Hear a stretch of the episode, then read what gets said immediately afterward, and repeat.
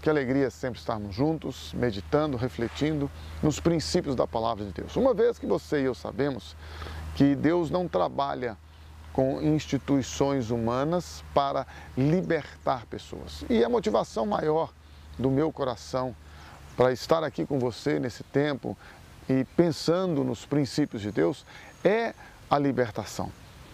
Você e eu podemos ganhar, conquistar, ter muitas coisas. Nós podemos, é, às vezes, realizar sonhos, projetos, é, bater metas, alvos, e tudo isso pode satisfazer o nosso eu, satisfazer né, aquilo que nós entendemos como sendo algo que realiza e que faz de nós pessoas felizes. Mas, infelizmente, você e eu, sem uma vida transformada interiormente, sempre seremos pessoas vazias. E é por isso que muitas vezes nós buscamos incessantemente é por isso que às vezes nós nos envolvemos com projetos, com planos e a cada dia mais buscamos ter coisas.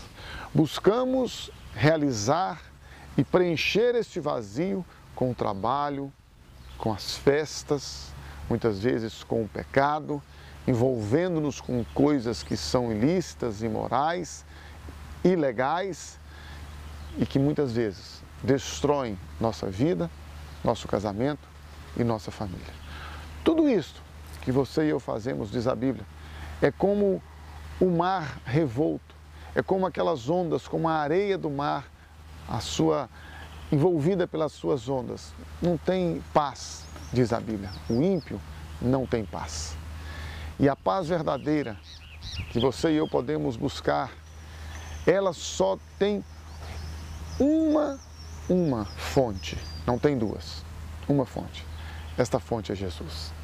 Veja, nós podemos ter uma paz, entre aspas, aquela paz circunstancial, momentânea, onde todas as coisas estão bem, está tudo dando certo, nós não estamos com nenhum problema, com nenhuma dificuldade, e as coisas estão caminhando relativamente bem, e está ótimo, que vida boa, tranquila. Só que a gente sabe que isso não prevalece, isso não permanece por isso que você e eu precisamos da paz que vem de Deus, da paz que Jesus Cristo nos prometeu, porque a paz que Ele nos prometeu, Ele mesmo declarou: No mundo tereis aflições, mas tende bom ânimo, eu venci o mundo.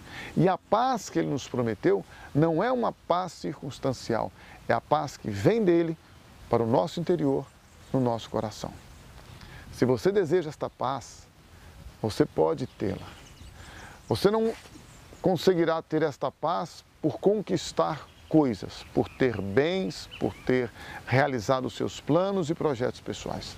À medida que nós os realizamos e que nós conquistamos as coisas que gostaríamos, o vazio continua dentro de nós. Para que você e eu tenhamos esta paz, nós precisamos de Jesus.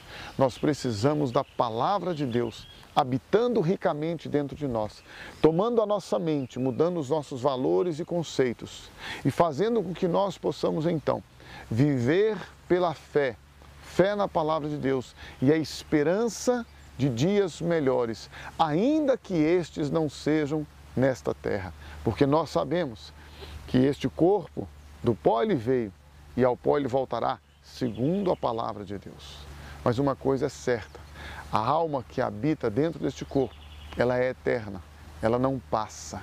Você e eu precisamos nos preocupar com ela. E é nela que Deus quer estabelecer esta paz. A paz que Ele nos dá, Ele diz: Não se turbe o vosso coração. Deixo-vos a minha paz. E Ele disse: Eu não vou dar esta paz como o mundo dá. Então Ele está dizendo claramente: o mundo, o sistema deste mundo, pode oferecer a você esta paz, mas é uma paz circunstancial. A paz que vem de Deus, ela excede todo o nosso entendimento e guarda os nossos corações e os nossos sentimentos. E é por isso que é muito importante e fundamental que você e eu tenhamos esta paz. E esta paz, como eu já disse aqui, só é possível de tê-la, de experimentá-la através da pessoa de Jesus. E Ele quer dar a você e a mim, a todos os homens esta paz verdadeira, a paz que traz descanso para a nossa alma. Se você deseja ter esta paz, o caminho você já sabe. Entrega a tua vida ao Senhor Jesus. Não resista, renda-se a Ele e o mais Ele fará.